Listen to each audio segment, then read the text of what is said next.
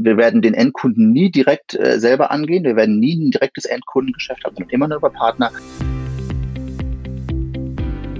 Herzlich willkommen zum Fintech-Podcast von Payment and Banking. In unserem wöchentlichen Podcast sprechen wir mit interessanten Köpfen aus der Branche über unsere Hauptthemen Fintech, Payment, Banking und Mobile. Herzlich willkommen zur 275. Ausgabe des Payment und Banking Fintech Podcast. Ein Jubiläum und ich bin nicht alleine, aber keiner aus dem Team ist dabei. Aber jemand, den ich mindestens genauso lange kenne wie jemanden aus dem Team, der liebe Jörg ist da. Hallo Jörg. Hallo André, danke, dass ich da sein darf.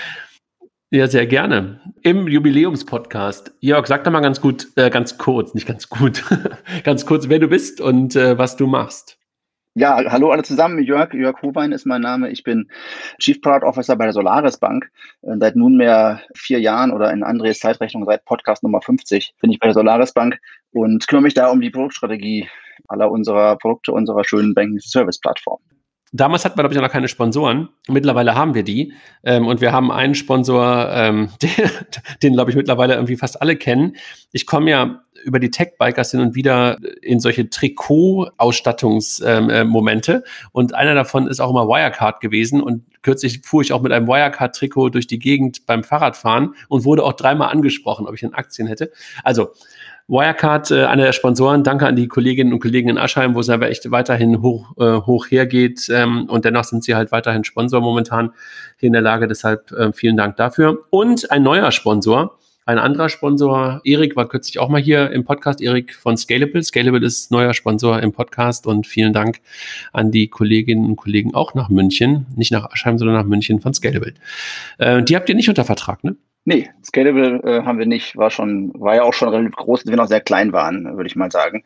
Da gibt es so ein, zwei, die sozusagen auch, also frühe Fintechs, wo ich das Scalable auch zu hinzuzählen würde, die sozusagen ja schon größer waren als wir am Anfang. Und inzwischen, glaube ich, kann man sagen, dass wir doch die meisten kennen, die sich da draußen im Fintech, aber auch weiter darüber hinaus äh, Bereich tummeln. Äh, ja, die waren zu früh. Jörg, lass uns ein bisschen über, über euch sprechen. Also ihr habt ja einfach auch äh, eine geile Story hinter euch. Du hast gesagt, du bist seit fünf Jahren dabei. Wie lange gibt es die Solaris? Ja, vier, vier Jahre, ein bisschen mehr als vier Jahre, sind es April 16. Äh, Im März 16 wurde die Lizenz erteilt. Im Sommer 15 ist in, im, bei Finlieb äh, die Idee geboren worden, ähm, eine eigene Bank äh, zu bauen, die sich mit dem Thema Banking as a Service beschäftigt. Und das ist dann relativ schnell gegangen. Damals Gründungsvorstände Andres Bittner, Marco Ventin, äh, die dann ja äh, März 2016 eben die Lizenz bekommen haben. Ich bin im April als Mitarbeiter Nummer 20 äh, dazu gestoßen und seitdem hat sich eine Menge verändert und heute sind wir 310 Leute. Und die beiden Vorstände nicht mehr dabei, ne? Andreas ist auch gerade. Genau, beide nicht mehr dabei, was äh, dafür sozusagen inzwischen ein äh, super Team äh, aus neuen Leuten, wie das oft so ist in der, in der Entwicklung einer Firma, äh, ändert sich was. Beide auch bald oder schon in spannenden neuen Positionen. Marco wissen wir alle schon bei Penta äh, als CEO, auch einem unserer großen Partner von der Toll, dass wir da weiterhin auch engen Kontakt haben. Und äh, ja, die beiden haben einiges Gutes geleistet. Absolut, ja, ja. Also beide einfach echt ähm, sich auch nicht, ja, sie haben sich irgendwie nicht unterkriegen lassen, auch in der Anfangsphase, ne? Haben einfach echt genau das äh, durchgezogen, was da das, äh, das Ziel war, ne? Marco genau. eher im Vordergrund, an Andreas eher so ein bisschen im Hintergrund, ne? Aber Andreas kenne ich ja auch relativ gut so aus den Fintech-Grad-Gesprächen. Äh, ähm, Andreas ist ja echt immer ein super Gesprächspartner. Also. Aber ich habe noch nicht gehört, was er jetzt tut, aber ähm, werden wir bestimmt demnächst irgendwann dann mal, mal hören. Ne? Wird, ihm wird mit Sicherheit auch nicht langweilig. Sag mal, ihr habt aber jetzt gerade auch, ähm, also hast du ja gerade gesagt, wie lange ihr jetzt unterwegs seid und ähm, immer wieder auch äh, gute Investments ähm, machen können und gute Partner reingeholt. Also auf der einen Seite strategische Partner, auf der anderen Seite auch andere äh, Investoren und habt jetzt letzte Woche, glaube ich, war es, ne? Nochmal ähm, erneut äh, eine Runde announcen können. Genau. Ähm, die, wo auch der eine oder andere, glaube ich, wirklich überrascht war, ob der Partner, die ihr jetzt reingeholt habt, also nicht Corona-like nur mit Bestandsinvestoren, sondern auch neue Investoren dazu bekommen. Ne? Ja, Genau, das ist natürlich wie immer äh, mit einem gewissen Vorlauf äh, alles geplant gewesen. Und als wir dann im Jahresanfang, zum Jahresanfang angefangen haben, uns mit, der, mit dem Thema Runde zu beschäftigen, äh, kam dann Corona kurzfristig dachten wir ein bisschen dazwischen, aber im Nachhinein muss man sagen, war das alles äh, gar nicht so schlimm für uns. Wir haben die Runde, äh, glaube ich, sehr erfolgreich abgeschlossen, sogar mehr Geld äh, einsam eingesammelt, als wir ursprünglich haben wollten. Wir hätten auch noch mehr kriegen können, das wollten wir dann gar nicht oder wollten unsere Bestandsinvestoren auch nicht, weil man natürlich nicht Zuschlag, ähm, keine zu starke Verbesserung erzeugen möchte. Aber ähm, ja, letztendlich haben wir mit 60 Millionen Euro unsere Series C äh, sehr erfolgreich. Und dabei äh, kommt ja ungefähr die Hälfte von den Bestandsinvestoren, äh, was mhm. ein super Zeichen ist, dass sie weiter an, mhm. uns glauben. Ja, Veo Capital aus München dabei der größte, aber auch ein paar super tolle Namen als neue Investoren, äh, Holzbrink Ventures, ist in den League gegangen und dann Vulcan Capital aus äh, Kalifornien, aus, aus Seattle, sorry, sorry, aus Washington, äh, Samsung äh, Catalyst Fund und Storm Ventures. Super Runde, ein bisschen weniger strategisch, mehr wieder Venture äh, geplant, äh, Venture geprägt. Wir hatten ja in den bisherigen Runden einige Strategen mit BBVA und ABN AMRO und ähm, auch Visa etc. Ähm, jetzt wieder mehr Venture Capital. Aber das ist, glaube ich, echt ein gutes Zeichen, wenn man darüber nachdenkt. Wir sind ja jetzt nicht so der deutsche Startups-Podcast, aber trotzdem, und Jochen fehlt mir natürlich für, für diese Analysen auch gerade so ein bisschen, aber glaube ich wirklich ein gutes Zeichen, weil du hast ja sonst oft dieses Signal, wenn dann Strategen reinkommen, dass man sagt, okay, das äh, Wachstumsthema ist zwar weiterhin da, aber halt eher aus der strategischen Ecke und, und weniger das typische VC-Geschäft oder das typische VC-Business, dass da der eine oder andere vielleicht dann doch nicht an den, an den Hockeystick glaubt, wie er dann teilweise in den ersten Unterlagen irgendwie mal gezeigt wurde. Aber dass jetzt wieder genau die ähm, VCs reingekommen sind und gerade mit Holzbrink ähm, kann man ja auch sagen, einfach echt einer der renommiertesten europäischen, eigentlich weltweiten äh, Investoren zwar in Deutschland beheimatet, ist ja echt ein super Zeichen. Also Congrats dazu. Ist echt toll, ne? Ja, besten Dank und äh, glaube ich, kann man direkt weitergeben an unseren CEO Roland Roland Volz, der das mit dem äh, Strategy Team Investor Relations bei uns äh, echt hervorragend gemanagt hat und auch uns anderen äh, im, im Extended Management Board ermöglicht hat, dass wir doch im Wesentlichen unseren Job äh, weitermachen konnten, weil das weißt du ja, Andrea, dass das immer eine ganze Menge Arbeit ist, so eine Funding-Runde. Ähm, in diesem Fall vielleicht kann man von Glück sagen, dass wir nicht überall hinfliegen konnten, sondern vieles eben per Video gemacht haben. Sonst hast du noch die mhm. ganzen Reiserei. Wenn du dann Investoren aus der ganzen Welt zusammensammelst, dann bist du im Zweifel eben über Tage und Wochen unterwegs, um dich da vor Ort vorzustellen. Das haben wir jetzt alles doch erstaunlich gut über, über Zoom machen können. Ich habe also hier viel in meiner mhm. Kammer zu Hause gesessen und mit den Investoren dieser Welt gesprochen. Äh, das war auch immer extrem spannend. Und genau, Roland und Team haben das hervorragend gemanagt. Und ja, genau, der Rest, äh, also Product und Tech äh, und, und Commercial Organisationen und auch Operations, wir konnten im Wesentlichen unseren Tagesjob machen, der durchaus auch zeitfüllend ist.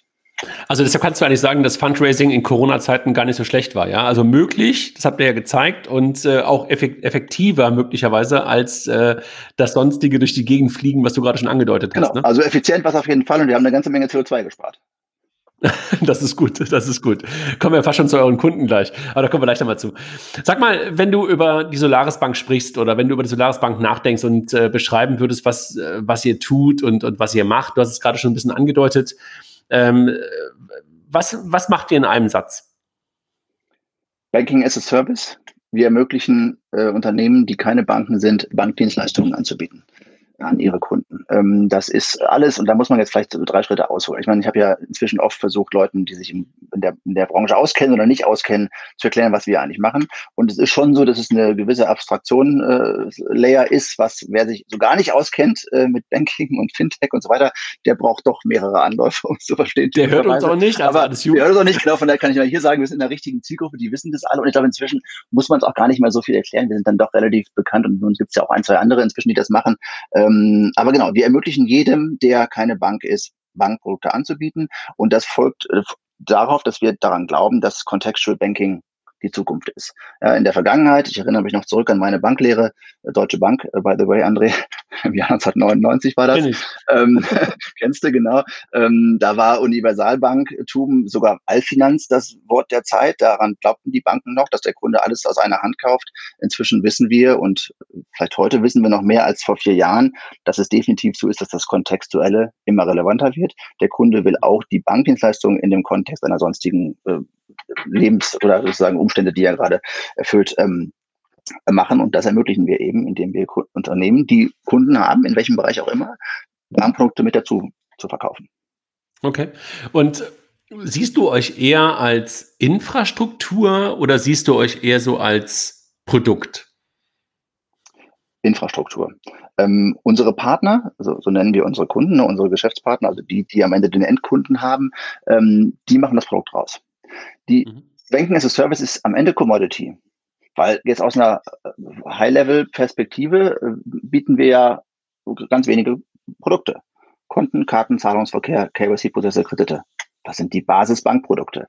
Das das Besondere daraus machen unsere Partner. Äh, insofern sind wir sehr starke Infrastruktur, sogar Commodity-Infrastruktur, äh, wo es nur darum geht, unseren Partnern diese Leistungen äh, möglich, möglichst perfekt, möglichst zu einem, zu einem guten Preis zur Verfügung zu stellen, damit die dann drumherum Dinge bauen können, die für den Endkunden das kontextuelle Erlebnis möglich machen. Tut das jemanden, der für das Produkt verantwortlich ist, weh zu sagen, ich bin Commodity-Infrastruktur? Das habe ich mich auch ein paar Mal gefragt, als ich angefangen habe, diesen, dieses Wort zu verwenden, aber nee, überhaupt nicht, weil es gibt auch als Produktverantwortlicher für so ein Thema äh, so viele Dinge zu lösen und zu optimieren und besser zu machen. Und am Ende dürfen wir natürlich auch unsere Endkunden nicht vergessen, weil Proz die Prozesse, die wir über unsere APIs ermöglichen, die äh, wir können unsere Partner äh, auch anreichern, aber bestimmte Dinge werden am Ende auch durchgereicht. Jetzt mal ein Beispiel KYC-Prozess, ja, ein Business-KYC-Prozess. Hätten wir uns nicht extrem viele Gedanken darüber gemacht, wie man diesen Prozess für den Endkunden effizient macht, hätten wir auch die APIs nicht so gebaut, dass sie für den Endkunden effizient sein können. Und so haben wir es geschafft, dass der Endkunde am Ende mit sehr wenigen, mit der Angabe von sehr, sehr wenigen Daten einen sehr, sehr effizienten Business-KYC-Prozess durchleben darf. Das ist aber die Tech-Company Kompetenz, die wir damit reingebracht haben, weniger das Banker sein. Ähm, und damit haben wir auch oft noch den Endkunden oder eigentlich immer den Endkunden auch im Fokus, wenn wir über APIs nachdenken. Weil das wollte ich gerade sagen. Also ein, Front nee, sag du. Frontends machen wir, das ist auch immer wieder wichtig. Ne? Wir machen wirklich nur APIs. Wir machen keinerlei Frontends, außer intern so ein bisschen sozusagen für unsere Operations-Kollegen mehr oder weniger. Aber äh, nach außen gibt's nur APIs und aber auch die folgen natürlich äh, vielen Prinzipien außer Endkundenperspektive schon lustig, ne, dass eine API mittlerweile auch ein Design Principle hat, ne? Also es ist ja irgendwie schon, ähm, also allein das, äh, der, der Begriff irgendwie auf eine API anzuwenden, äh, hätte ich mir wahrscheinlich irgendwie vor fünf Jahren auch nicht vorstellen können. Ja, auf jeden Fall. Ja. Haben wir auch viel gelernt, ja, das, ist, das, muss man auch sagen. Ich meine, die erste, sozusagen ganz am Anfang, unsere ersten APIs sind dann noch ziemlich, äh, naja, aus uns heraus und sehr aus dem sozusagen Banking Comment äh, gedacht worden, aber sehr schnell ist dann klar geworden, naja, nee, wir müssen schon den Endkunden sehr verstehen, auch wenn wir in dieser zweiten Reihe quasi sitzen. Und äh, da hat sich vieles äh, darauf in die Richtung entwickelt. Hm. Und ähm, sag mal, aber das, was du gerade beschreibst, ist ja genau das. Ne? Also du musst eigentlich, obwohl du sagst, du bist Commodity-Infrastruktur und deine Partner machen eigentlich das Endkundenprodukt, musst du das eigentlich mitdenken. Ärgerst du dich manchmal darüber, wie deine Partner, wie schlecht deine Partner etwas umsetzen? Na, na, das würde ich so nicht sagen. Ich freue mich, ich freue mich, ich freue mich in der Breite darauf, wie viele, darüber, wie viele Varianten von dem, was ich natürlich hinten raus sehr, sehr genau kenne und sehr genau verstehe, ich dann vorne raus sehen kann. Und was man daraus alles macht. Bist du manchmal, bist, bist du manchmal überrascht darüber, wie, äh, was sie sich einfallen lassen? Ja, ich bin ernsthaft manchmal überrascht, denke, dass sie das echt cool umgesetzt haben an vielen Stellen, weil ich das ja auch, ich, mein, ich sage immer, ich baue, bin bei uns für Produkte verantwortlich. Ich kenne ja im Zweifel auch gar nicht mehr jeden einzelnen Partner im Detail, weil die Partnerimplementierung machen eben unsere, unsere unsere Partnermanagement-Kollegen und so weiter. Äh, von daher bin ich dann oft gar auch gar nicht in den, in den allerersten Testphasen äh, mit drin. Das kann ich auch bei den vielen Partnern gar nicht mehr leisten. Aber insofern dann oft überrascht, wenn ich dann irgendwann doch mal ein Konto aufmache oder was auch immer das Produkt ist, kann ja auch ein Kredit oder ein Zahlungsprozess sein, den wir enablen und freue mich dann darüber, äh, wie gut diese Sachen entstanden sind, wo wir natürlich auch unseren Partnern immer zur Seite stehen und ein bisschen mehr oder weniger sozusagen eigenen Input geben. Manche Partner kommen ja auch mit sehr viel äh, sozusagen Branchenwissen, andere kommen mit ein bisschen weniger Branchenwissen. Da tragen wir ein bisschen mehr zu bei, um ihnen zu erklären, wie auch Banking in sag mal, Zentraleuropa, als jetzt vielleicht heute Kernmärkte, äh, dann auch funktioniert. Mhm. Jetzt hast du gesagt, ihr macht eigentlich Commodity für eure Partner und eure Partner haben das Endkundenprodukt und trotzdem habt ihr gerade eine Funding-Runde gemacht und, und seid gewachsen und wächst über Partner.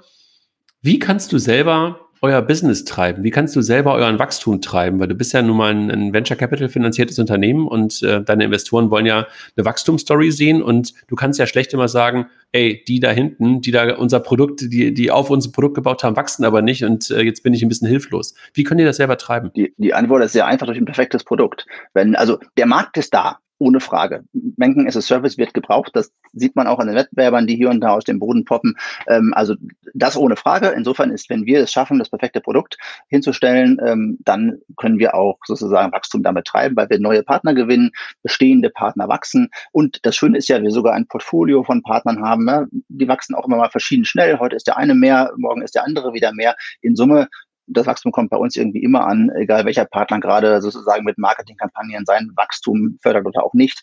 Ähm, wir wachsen in der Breite über viele Partner, über neue Partner, über jetzt in, den nächsten, in der nächsten Zeit verstärkt Geo-Expansion, also sagen wir, Europa erschließen. Wir sind ja momentan schon in Deutschland. Wir sind klar, wir sind gepassportet in, in mehrere europäische Länder. Trotzdem haben wir das äh, beliebte und leidige Thema IBAN-Diskriminierung in, in, Europa. Ihr mhm. habt gerade beim letzten Podcast darüber gesprochen, äh, du und, und Jochen. Ähm, und das werden wir lösen, indem wir doch in einigen zentraleuropäischen Märkten auch mit lokalen IBANs an den Start gehen werden. Ähm, und damit, äh, ja, dann kommen wir aus der Geo-Expansion und werden dann auch ein bisschen lokaler und für lokale Player in den Hauptmärkten, Frankreich zum Beispiel ist sicherlich einer der Märkte, werden wir dann auch relevanter. Okay. Und ist das so, du, du kennst dich ja auch nicht nur in der Banking-Welt aus, du kennst dich auch in der Payment-Welt aus.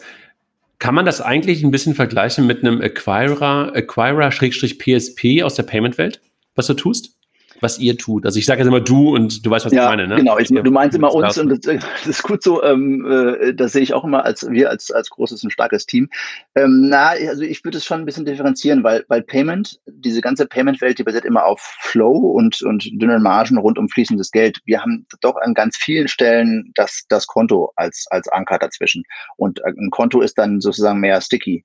Irgendwo muss das Geld, äh, klar, Payment braucht immer zwei Konten, eins von wo es kommt, eins wohin es geht. Und deswegen ich, sind sind die ich hatte eher das Thema so, ich hatte, ich hatte eher so das, das, das Abhängigkeit von Partnern im Kopf und wie du Wachstum generierst, ne? Weil im E-Commerce bist du ja als, als Acquirer und als PSP eigentlich auch von deinem Händler und von dem, genau. äh, wie gut es integriert ist, abhängig. In, ne? in dem Sinne sind wir dann am Ende ein As-a-Service-Business. Äh, mhm. ne? Also wie jedes As-a-Service-Business, da geht es immer darum, dass sie sozusagen neue Partner finden, die dieses As-a-Service-Produkt nutzen. Und also sehen wir uns und genauso äh, versuchen wir es auch auszurichten, dass wir ein attraktives und, und äh, gut bepreistes und hocheffizientes und gut funktionierendes, qualitativ fragloses äh, sozusagen as-a-Service-Produkt sind. Wie monetarisierst du das? Äh, vielfältig. Ähm, Jena kommt sehr stark an. Wir haben ja eine ganze Menge Produkte. Das ist ja auch was, was uns vielleicht ein bisschen auszählt, dass wir eine ganze Breite an Produkten anbieten.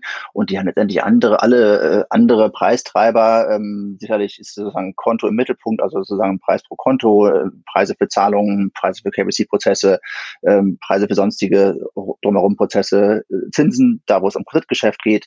Ähm, das ist also ein vielfältiger äh, Income-Stream, den wir da erzeugen aus verschiedensten Preiskomponenten, die der am Ende dann doch auch Komplexität des Geschäfts gerecht werden und vielleicht versuchen auch ein sozusagen anreizkompatibles System aufzubauen zwischen unseren Partnern ähm, und uns, dass wir sozusagen mit den gleichen Incentives ausgerüstet sind, die richtigen Dinge wir, tun oder auch nicht. Da sind wir, sind wir beim Thema Wachstum, ne? Also so kannst du natürlich auch das, ein Stück weit Wachstum auch beeinflussen, ne? Genau, richtig.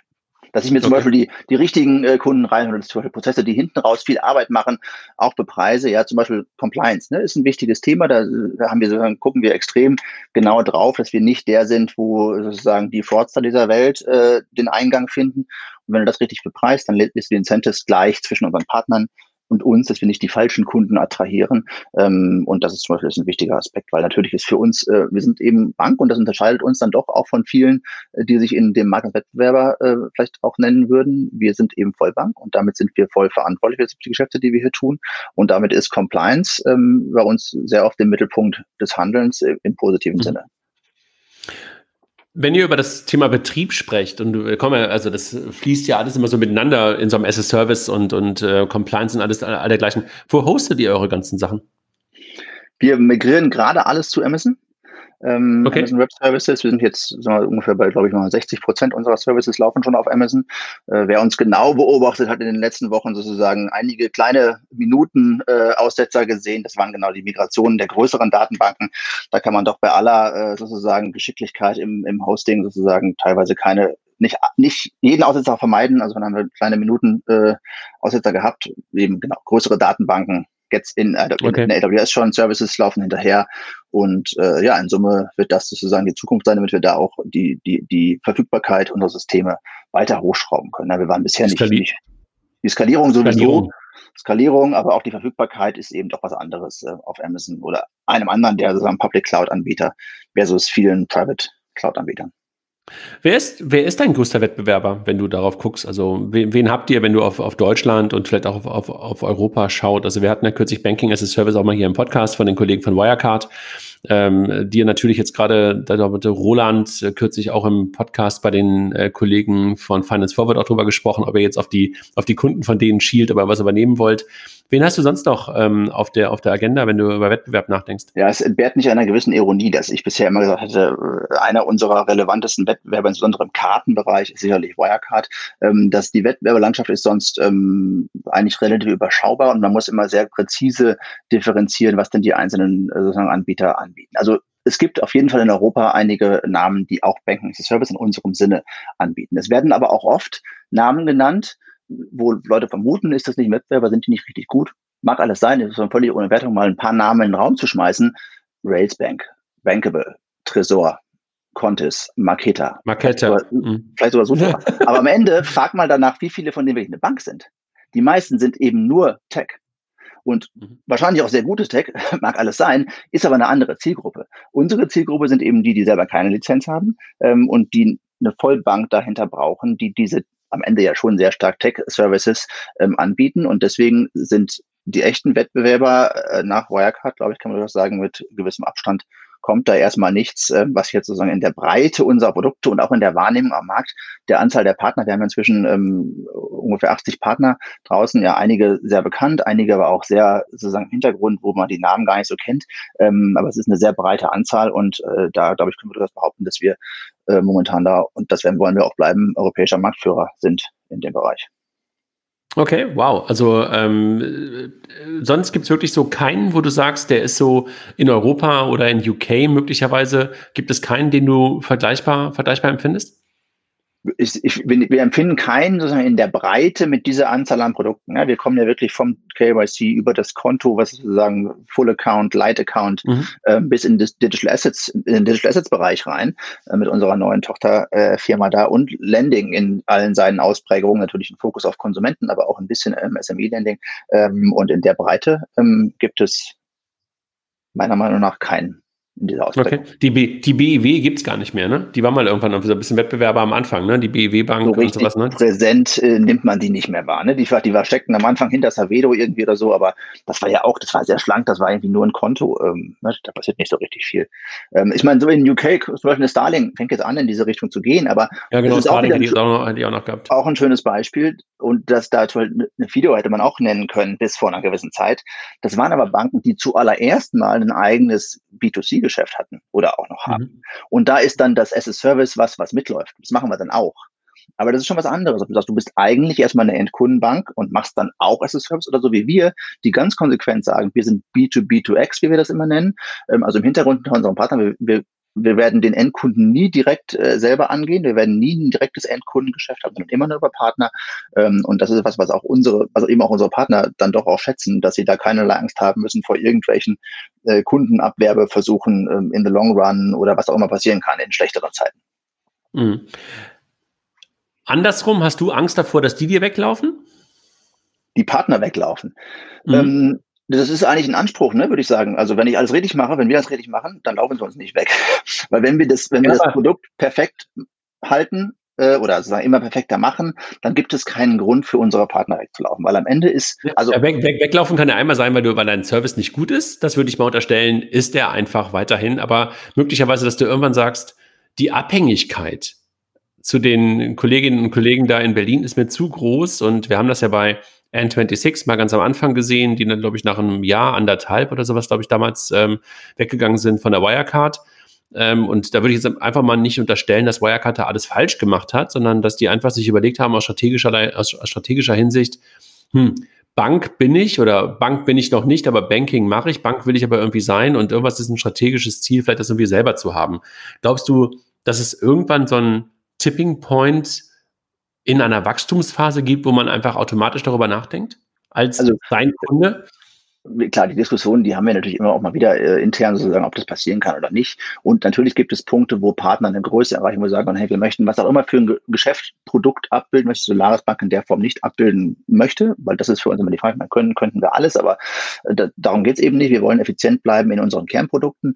Und von daher kann es sein, wenn sich irgendeiner unserer Partner in eine bestimmte Richtung entwickelt, sagt, ich will jetzt in diesem Bereich was Neues, Großes, Besonderes machen, dass wir dann nicht mitgehen können. Aber im Kern ist der Anspruch, dass wir in den Produkten, die wir anbieten, alle Varianten, die man, die man als Bank anbieten muss, mit anbieten.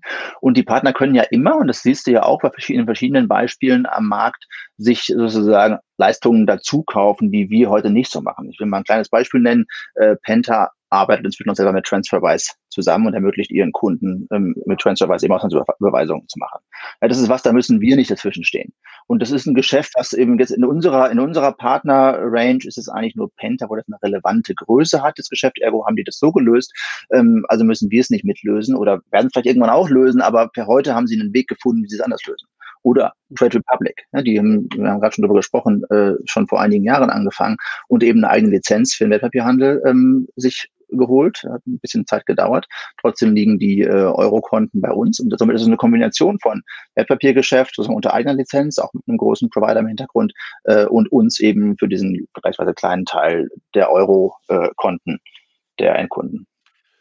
Du hast gerade schon gesagt, also äh, euer Schwerpunkt ist heute das Konto und die Karte und Lending und KYC. KYC auch immer ganz bewusst auch mitgesagt, weil KYC ja scheinbar wirklich auch echt ein ich meine, ich weiß das ja mittlerweile selber und wusste es eigentlich auch schon vorher, echt ein Painpoint ist. Ne? Und äh, ihr habt dann, glaube ich, vor einem halben Jahr oder sowas, glaube ich, auch mal so eine Kooperation mit Otto, glaube ich, bekannt gegeben. Was macht ihr da so besonders und was macht euch da aus im KYC?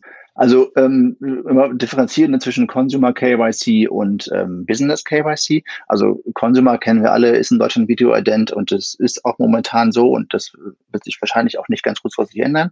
Aber ähm, auch Data ist auch super.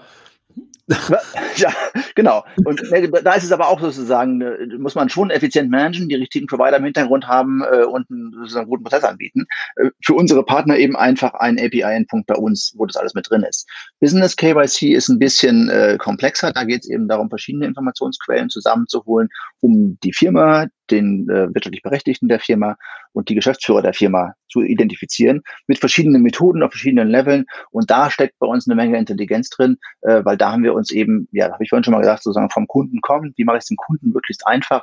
Die richtigen Datenquellen im Hintergrund gesucht, über die wir eigentlich den, die Informationen anreichern können und von dem, den Endkunden nur noch einer minimalen Anzahl von äh, Informationen, vor allem in einer klassischen Bank, bekommst du typischerweise als neuer Geschäftskunde am Anfang oder als Firmenkunde äh, ein langes Formular über mehrere Seiten, das du dann ausfüllst und wahrscheinlich irgendwie 30, 40 Datenfelder ablieferst, mal so als Grundlage, nur, nur fürs KYC. Und wir fragen, glaube ich, ich glaube, nach, nach fünf Datenfeldern. Und den Rest suchen wir uns dann zusammen aus verschiedenen Quellen. Und das ist der Smart und das, das haben wir sehr effizient äh, aufgebaut und deswegen sind wir da inzwischen gut positioniert, auch über sagen wir, unsere eigenen Partner hinaus. Eben haben wir Partner rein fürs KYC, Otto hast du schon genannt, ähm, sind, sind einer und da äh, kommen weitere, da kommen auch, haben wir heute schon Banken, da kommen weitere Banken dazu, da kommen auch Global Corporates dieses Jahr noch dazu, da kommen wirklich noch viele Firmen dazu, die eben einen Bedarf haben, aus irgendeinem Grund einen Business KYC-Prozess durchzuführen. Aber das ist wirklich ein eigenes Produkt, was du auch als as-a-Service äh, anbietest und ganz bewusst sagst, ähm, diesen Business KYC vor allen Dingen habe ich verstanden, weil ähm, Retail oder Consumer KYC kann mittlerweile fast jeder. Aber Business KYC ist so komplex und ich habe das gerade so ein bisschen mitbekommen im Rahmen von Corona. Mhm. Ähm, wo wir natürlich als Bank dann auch eine ganze Menge ähm, an Kunden nochmal KYC mussten ähm, und wo es ja dann auch ähm, von Seiten der Schufa auch einen neuen, einen neuen Service gab. Ja. Was, was nutzt ihr? Also habt ihr, ihr habt wahrscheinlich verschiedenste Provider genau. dahinter, ne? verschiedene Provider dahinter und wir wären da in diesem Fall ein hervorragender äh, Provider für die Deutsche Bank gewesen, hätten es aus einer Hand gelöst. Ja, wir hätten sozusagen einen API-Punkt bei uns angesteuert und wir hätten euch diesen ganzen Provider Krams im Hintergrund sozusagen hätten wir euch gelöst. Ähm, und so könnten wir, sind wir eben heute schon auch für andere Banken dann Dienstleister, der das sehr effizient macht, und schnell macht. Ihr macht das nicht für die Volksbank, ne? Für die Volksbank. Wir machen das für einige, genau. Wir machen das für einige Volksbanken in einem, in einem speziellen Segment, also nicht für jeden äh, Kunden, sondern in einem digitalen Produkt, was die über ihre Webseiten ähm, anbieten. Wir werden das aber auch ähm, in der Zukunft, also bei Otto ist es eigentlich auch die Hanseatic Bank dahinter, ne, für die wir das letztendlich tun, weil Otto ist, Hanseatic ist die Hausbank von Otto. Ähm, und da kommen aber weitere Banken gerade dazu, äh, die tatsächlich bei uns sozusagen selektiv nur den Business KYC-Prozess einkaufen. Cool, also hast du das, wenn du zurückdenkst, vor fünf Jahren als Produkt gesehen? Ähm, witzigerweise, also wir haben das ganz am Anfang, das heißt in meinen ersten Tagen und Wochen, äh, eines meiner ersten Themen, wie kann man denn den Business oder wie kann man das KYC resellable machen irgendwann? Ja, das war so mhm. dann die große Frage. Und da also hast damals, gesehen. Wir haben das sozusagen gesehen und dann am Ende doch am Anfang oder am Anfang doch sagen müssen, na, sind ja noch relativ klein, lass uns mal langsam anfangen. Erstmal für uns selbst hier sortieren, erstmal für unsere eigenen Kunden das effizient machen und dann, je besser das wurde, immer wieder die Nachfrage von außen. Ja gut, das ist ein Produkt, was wirklich sich neben unserem eigenen, am Ende ist es unser eigener Prozess für unsere eigenen Kunden, auch verkaufbar ist an, an Dritte und eben nach vorne raus äh, spannende Potenziale bietet, weil wir das eben als Bank machen und damit das KYC auch speichern dürfen. Das unterscheidet uns eben auch von sozusagen technischen Anbietern, die es da draußen im Markt gibt, dürfen das eben nicht speichern. Wir dürfen laut GWG, wenn das Kunden sind, äh, die Daten auch speichern und wiederverwenden und damit entsteht da auch vorne raus Potenzial. Du darfst sie speichern und wiederverwenden als Solaris oder als Auftragsdatenverarbeitung für eine Bank? Nee, aber wir, sind, wir, wir dürfen es als Solaris Bank, weil wir Solaris Bank sind. Ne? Also wir dürfen es. Aber, aber, wir, aber werden, die, werden, werden die Businesskunden bei der Solaris Bank ongeboardet oder bei genau, der, wenn, es, wenn es unsere Kunden, also genau, für unsere Kunden. Wenn wir nur das okay. machen für eine andere Bank, dann ist es im Zweifel in deren sind die verpflichteter gemäß GWG. Ähm, jetzt werden wir hier sehr GWG-nerdig, äh, aber, aber es unsere Kunden sind, da, da können wir es wieder. Okay, alles klar. Verstanden. Jetzt haben wir schon so ein bisschen über Partner gesprochen, aber wir haben nur so ein paar äh, kurz hochgeworfen. Wir haben über Penta gesprochen, wir haben über Otto gesprochen, über die Volksbanken, äh, die, glaube ich, auch Gesellschafter sind, ne? Irgendwie mittlerweile. Ähm, und, und nee, stimmt, nee, bei, bei Finlieb, bei Finlieb sind sie, nee, bei, bei Penta sind sie Gesellschafter, bei Penta. Bei, bei, bei, bei, Marco im Cap Table ist, glaube ich, jetzt die Berliner Volksbank mit drin. Okay, das weiß ich. Ja, doch, stimmt, das habe ich auch gelesen. Doch, doch, doch, doch, doch, ja, ja, doch. Nee, bei uns noch nicht. Nee, stimmt. Wer ist denn dein größter Partner? Äh, das, das kann man so gar nicht sagen. Sind, also wir hatten mehrere. Äh, Schönste, der Beste. sind alle, sind alle, alle unsere Partner sind, sind super und alle, ich habe vorher schon, alle unsere Partner wachsen phasenweise sozusagen verschieden stark, kommt immer darauf an, was sozusagen gerade äh, das Thema ist, wer gerade wie viel investiert. Und ich glaube, wenn wir auf uns, äh, auf unsere Kunden gucken, was sie natürlich äh, sehr, sehr regelmäßig wöchentlich alle zwei Wochen tun, ähm, dann kann man am Ende sagen, dass das die, die, die Top 15, äh, Top 20 Partner ähm, sozusagen alle in, in ähnlichen Größenordnungen spielen, sondern mit schwankenden Anteilen.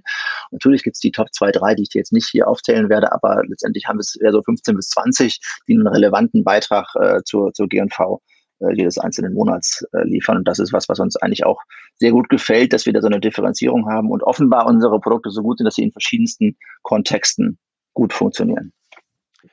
Macht ihr einen Austausch unter euren Partnern? Holt ihr die zusammen? Also, dass die sich selber bei euch austauschen können, weil das ist ja wahrscheinlich super hilfreich, dass die einfach ja. untereinander lernen. Also wenn sie nicht im Wettbewerb stehen, ne? Genau. Nee, und Wettbewerb ist ja witzigerweise gar nicht so stark, ne? Aber die haben ja, ja. Sehr, die meisten haben sehr, sehr andere Zielgruppen. Also jetzt äh, Penta, Tomorrow, Contest, das sind völlig andere Zielgruppen mhm. im Wesentlichen, die sich nicht so richtig viel überschneiden. Und das ist ja auch das Spannende. Jetzt nochmal, bevor ich deine Frage beantworte, drei Schritt zurück.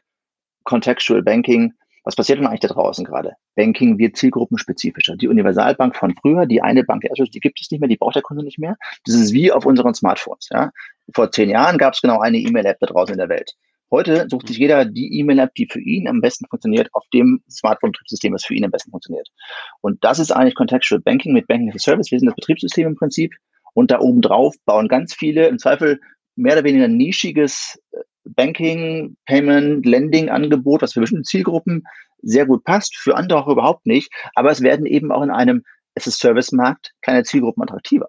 Wenn ich dafür eine eigene Bank aufbauen muss mit all den Lasten, die, die eine Bank auch mitzutragen hat, dann lohnt sich das möglicherweise nicht für eine Zielgruppe von, was weiß ich, 500.000 Kunden in Deutschland eine Bank aufzubauen. Aber in einem As-a-Service-Modell, wo man eben sozusagen Pay-per-Use an uns macht, kann man auch mit kleinen Zielgruppen äh, attraktiv Geld verdienen. Und das macht das eigentlich extrem spannend. Mhm. Und jetzt habe ich eine Frage, den roten Faden gerade verloren. Was war die eigentliche Frage? Ich weiß auch nicht mehr. Du hast mich gerade irgendwie auch abgehangen. Nein, aber ähm, wir waren bei den größten Partnern und wir waren bei den Beiräten sozusagen. Achso, wir haben darüber gesprochen, genau, nehmen wir die, dann bringen wir die Partner zusammen. Und das haben wir letztendlich das im letzten Jahr zum ersten Mal gemacht. Im Herbst hatten wir mal ein Partner-Event, wo wir alle unsere Partner eingeladen haben für einen Tag. Ähm, und äh, ja, Austausch, Vorstellung von Geschäftsmodellen, äh, ein paar Präsentationen, was bei uns so anliegt an nächsten großen äh, Produkten und so weiter. Und das war das sehr, sehr, sehr spannend, wenn wir auf jeden Fall wieder machen und regelmäßig machen dass wir unsere Partner zusammenholen, weil wir ja natürlich schon in the long run da ein Ökosystem. Ne? Da, da haben verschiedene Hi. Partner verschiedenen Fokus, die sich möglicherweise gut ergänzen. Wo der eine sagt, hey, ich habe irgendwie ein Konto, der zweite sagt, ich habe einen Kredit, der dritte sagt, ich habe ein was auch immer Wertpapierprodukt. Das ist ja das eine, aber das andere, was ich viel spannender finde, ist, dass du damit ja dann doch wiederum, also wir hatten ja vorhin, oder ich hatte ja vorhin die Frage nach deinem Wachstumspfad oder wie du Wachstum beeinflussen kannst, äh, gefragt.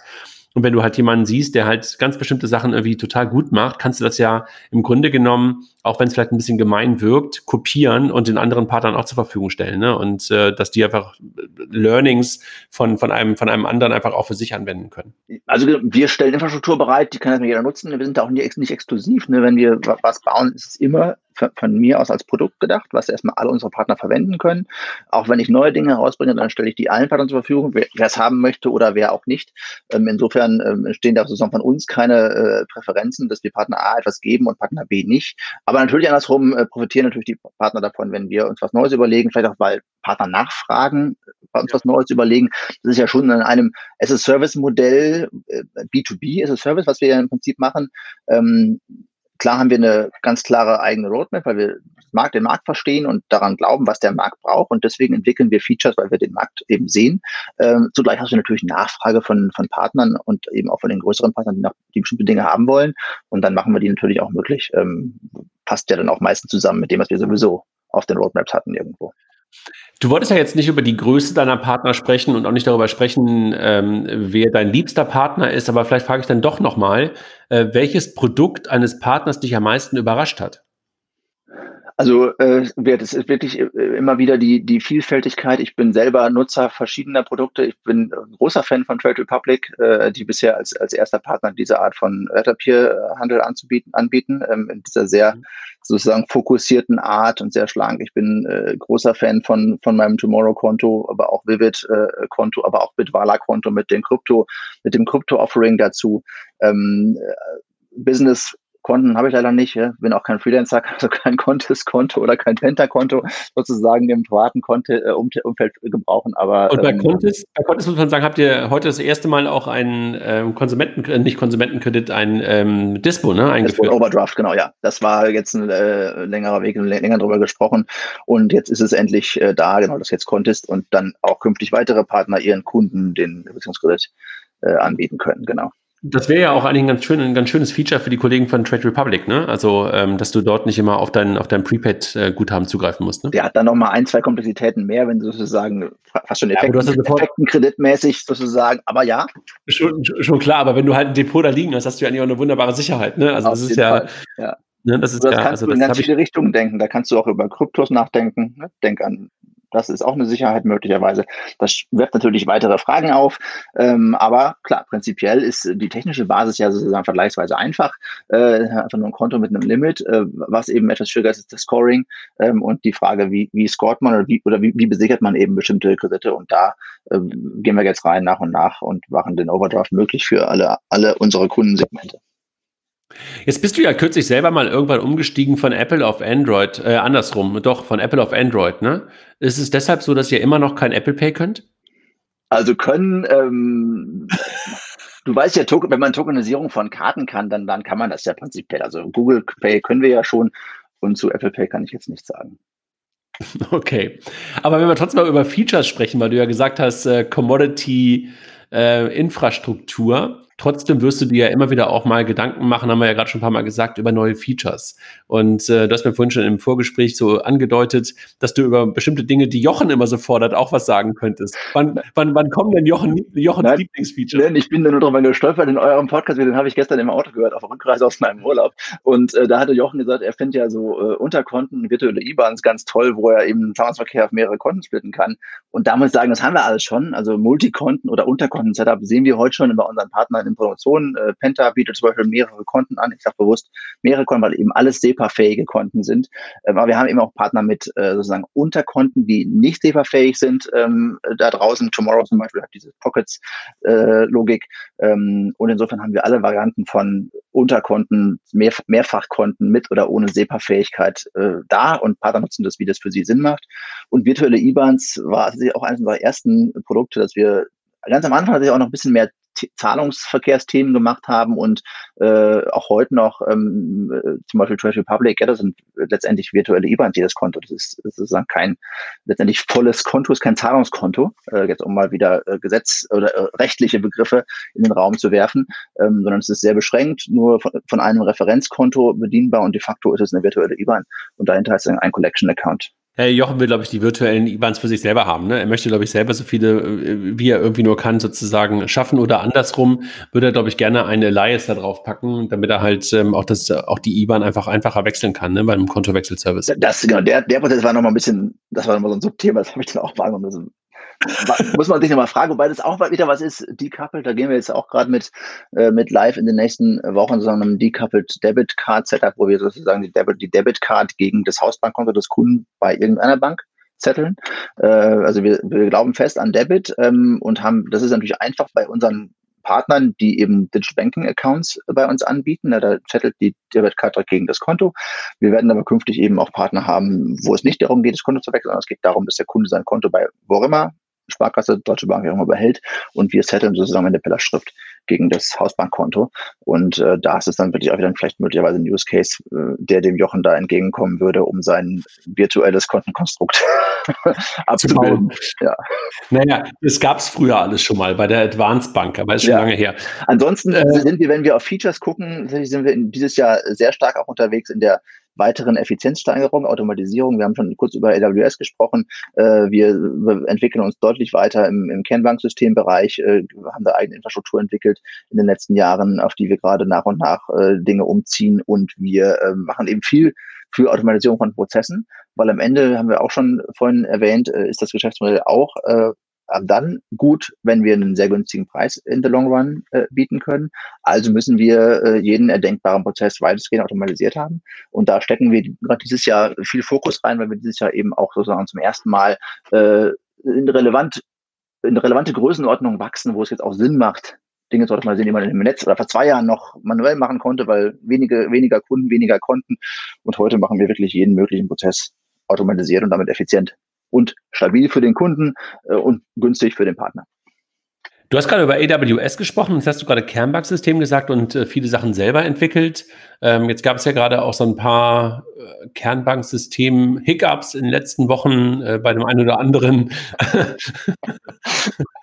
Anbieter, wo wir auch den Deutschland-Geschäftsführer beide ganz gut kennen. Schönen Was Gruß. habt ihr da gemacht? genau, schöne Grüße, das ist im Urlaub gerade wir haben da, wir haben da selbst, wir haben da im Wesentlichen selbst gebaut. Wir haben den, den inneren Kern ähm, selbst gebaut, weil wir gesagt haben, wir möchten uns da gar nicht in die Abhängigkeit von irgendwelchen Providern äh, begeben, sondern wir möchten es selbst in der Hand haben, weil wir inzwischen eben auch sagen können, da sind wir ganz, ganz und gar Tech Company. Die Dinge, die wir selbst gebaut haben, die können wir halt mit einer Höchstverfügbarkeit auch aufrechterhalten und die sind auch in the long run dann skalierbar.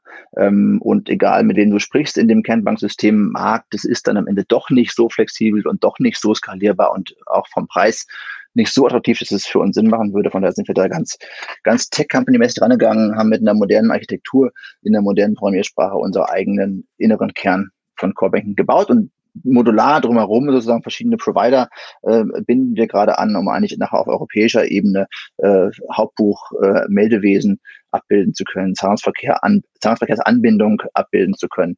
Ähm, ja, und im inneren Kern ein eigenes System zu haben. Und wann verkaufst du das an Dritte? Tue ich heute schon jeden Tag Banking as a Service äh, mit diesem System.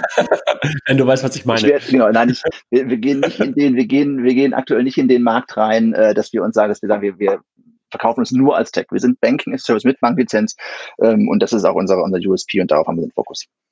Die, die, die Zuhörer konnten gerade nicht sehen, wie du darauf reagiert hast auf die Frage, aber das war so eine so, äh, nee, nee, die will ich, die, die Frage will ich gar nicht.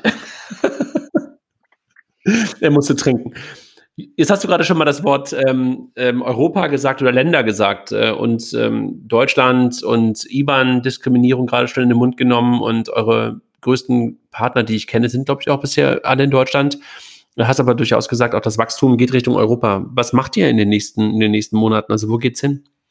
Genau, wir, wir, sind jetzt gerade sozusagen, jetzt eben das Funding war so ein bisschen Voraussetzung, weil wir jetzt dann auch schon noch mal ein bisschen Geld in die Hand nehmen, um da, du musst halt schon sei es nun Cross-Border-Passporting oder doch auch mit lokaler Präsenz, wenn du die lokale IBANs haben willst, musst du eben eine Niederlassung in den Ländern haben, ähm, in irgendeiner Form. Das gucken wir uns gerade nochmal ganz genau an, wie wir das genau machen, um da auch strategisch die richtigen Dinge zu tun. Über die Infrastruktur Payment, das weißt du, die ist ja durchaus auch komplex, äh, angefangen von SEPA über SWIFT, äh, Target 2, Instant, das dann lokal verschiedene äh, Clearing- und Settlement-Mechanismen, äh, die lokalen Clearinghäuser und so weiter. Da musst du jetzt den richtigen, die richtigen Dinge machen.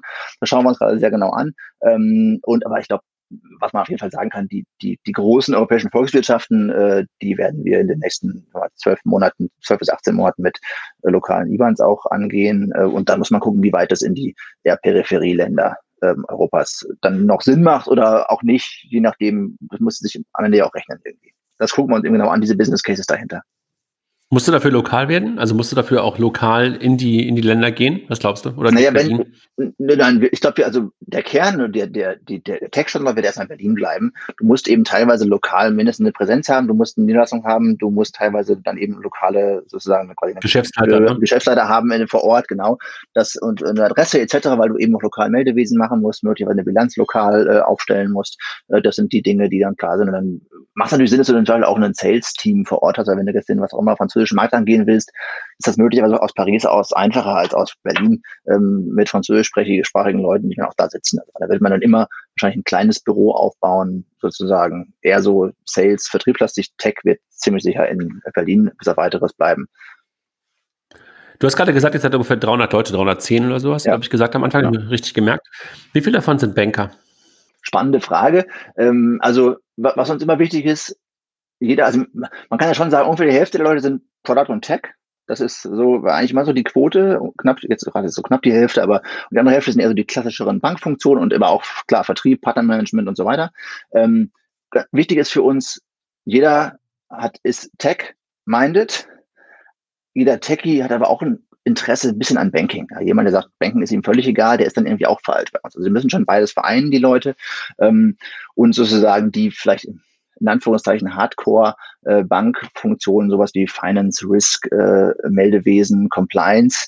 Das sind wahrscheinlich inzwischen auch über einen dicken Daumen, 50 Leute vielleicht oder sowas, die in den Funktionen stecken. Da siehst du eben auch, wie aufwendig es ist, eine Bank zu betreiben. Du willst da natürlich dir, da, da musst du einfach 100% sauber sein. Willst du auch, da willst du dir keine sehen wir jetzt gerade, ne? wenn man nicht die richtigen Kontrollfunktionen hat, die dann auch merken, wenn was falsch läuft, willst du alles nicht. Also baust du da auch ordentlich auf, baust da auch sehr gute Leute auf, äh, bist da echt stark, äh, weil das am Ende auch dein Geschäft, auch wenn du mehr Tech als Bank bist, äh, prägt.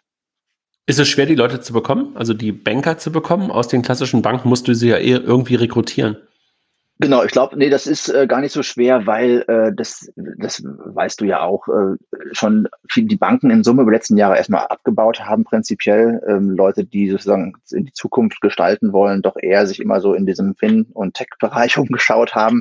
Und von daher findest du eigentlich auf allen Ebenen, äh, in allen Funktionen die Leute, was nicht heißt, dass wir jetzt jede Rolle immer so, so direkt closen und vielleicht wird dann für die Hardcore-Banker manchmal Frankfurt noch ein bisschen schöner als Berlin. ähm, aber in Summe äh, haben wir kein Problem, alle Arten von Rollen zu füllen ähm, mit den richtigen Leuten. Okay, das klingt doch gut. So, was haben wir denn bisher noch nicht gesagt über die Solaris Bank oder ähm, was müssen wir noch, was, was müssen wir noch sagen? Was haben wir bisher verpasst? Wir haben über Partner gesprochen, haben über Technik gesprochen, über eure Menschen gesprochen, über eure Expansion gesprochen, über eure Historie gesprochen. Du willst nicht über eure Kunden im Detail sprechen, im Sinne von, wer dein Lieblingskunde, der überraschendste und größte ist. Ähm, ähm, was haben wir vergessen? Ich, ich glaube, wir haben, ich, finde, wir haben schon einen ganz guten äh, Parforce-Ritt äh, durch die Gemeinde hier gemacht und Solaris Bank aus verschiedenen Perspektiven und darüber hinaus auch den Markt. Was ist Banking as a Service? Warum braucht es das? Wie macht das Sinn? Äh, ganz schön betrachtet. Und äh, ja, ich von meiner Seite aus, ich freue mich auf äh, die vielen weiteren Partner, die da kommen werden. in der Zukunft und die auch wieder beweisen, dass es Banking as a Service braucht und dass die Solaris Bank da der führende Anbieter ist mit äh, hoffentlich immer auf äh, perfekten Produkten, die die Anforderungen unserer Partner erfüllen. Wir müssten wahrscheinlich mal gucken, wie viele ähm, eurer Partner wir schon im Podcast hatten. Wahrscheinlich äh, bist du gar nicht der einzige Solaris, äh, Solariser oder wie, wie nennt Def ihr euch? Definitiv nicht. Das ist, das ist, macht schon auch extrem viel Spaß, André. Ich meine, du verfolgst genau wie ich diese ganzen äh, Fintech-Preise und was es auch alles da gibt. Und es gibt seit eigentlich seit zwei Jahren gibt es keine Top Ten Liste Fintech, wo nicht mindestens drei, vier unserer Partner drin stecken. Ähm, also manchmal auch noch wir selber, aber einfach auch sehr oft ja, verschiedenste unserer Partner. Und das macht mir eigentlich dann wirklich ganz großen Spaß, dass ich sehe, naja, das, was wir hier tun, hat Relevanz, hat hohe Relevanz. Und egal, wer sich mit Fintech beschäftigt und auch darüber hinausgehen, äh, es ist ja, ne, das, unser Zielkunden sind ja nicht mehr nur Fintech, das sind ja alle Arten von Unternehmen, äh, auch inzwischen in dem Big Tech-Bereich, Corporates, DAX-Unternehmen aller Art und eben auch Banken. Ähm, und äh, ja, vielfach werden hier und da Preise abgeräumt, die man auch mit in, zu einem gewissen Grad auf uns zurückführen kann. Darüber freuen wir uns und die stehen bei uns im, äh, im Eingangsbereich auf, einer, auf so einer schönen Orangenen und kennst unsere, unser Orange, unsere Farbe, haben wir so eine Kommode und da stehen einige unserer Preise, die wir aber auch unsere Partner abgeräumt haben in den letzten Jahren. Aber das ist doch auch äh, eigentlich ganz cool, wenn wir uns gerade angucken. Der deutsche Bankenmarkt ist ja jetzt gerade im europäischen und weltweiten Vergleich jetzt in den letzten Jahren irgendwie ähm, ziemlich unter die Räder gekommen, muss man da ganz ehrlich sagen. Und äh, die letzten Wochen waren ja jetzt irgendwie auch nicht die besten. Ähm, dann ist es doch ganz schön, äh, wenn man, wenn man dem folgt, was du vorhin sagtest, dass jedenfalls der Marktführer für Banking, Bank as a Service ähm, aus, äh, aus Deutschland, aus, aus Berlin kommt und vor allen Dingen der Bereich, der, wo wir, glaube ich, beide auch fest dann glauben, ähm, Kontextschule bedeutet, ähm, auch ein Wachstumspfad ist. Ne? Also ähm, das ist echt toll. Also herzlichen Glückwunsch dann auch zu deinem Move damals dahin. Äh, freut mich ja sehr, dass das irgendwie auch genau in die richtige Richtung gegangen ist drücke euch, wir drücken euch weiter die Daumen, ähm, dass es äh, mit so vielen spannenden Partnern auch auf der Plattform weiterhin ähm, klappt. Du hast, glaube ich, gesagt 85 oder sowas habt ihr mittlerweile? Ja, ungefähr 80, ja. 80, äh, 80 Partner. Also ich weiß gar nicht, wie viele, wie viele ich davon, davon kenne, ähm, aber wahrscheinlich irgendwie in, in, in die gu gute Hälfte. Ähm, ich danke nochmal unseren äh, Sponsoren heute, Wirecard und Scalable Capital, ähm, die diese Podcasts immer so schön möglich machen. Und Jörg, danke vor allen Dingen dir, für deine Zeit in deinem Urlaub. Also du hast deine Urlaubszeit äh, geopfert heute Abend, äh, um über das Thema Banking as a Service mit mir zu sprechen. Danke dafür. Danke dir auch, André, für die Einladung und äh, danke von mir auch nochmal äh, allen 310 Leuten bei uns, ähm, die das möglich machen, dass wir jeden Tag äh, diese Leistungen vollbringen können für unsere Partner. Das äh, sind eben viele, ja. die das tun. Genau, sorry, ich habe immer, was ich ja vorhin schon mal sagte, immer gesagt, äh, was machst du? Und du weißt, dass ich damit natürlich äh, dich und deine, deine Kolleginnen und Kollegen äh, meinte äh, und, und nicht dich persönlich. Ja. so, Dankeschön. Tschüss. Tschüss.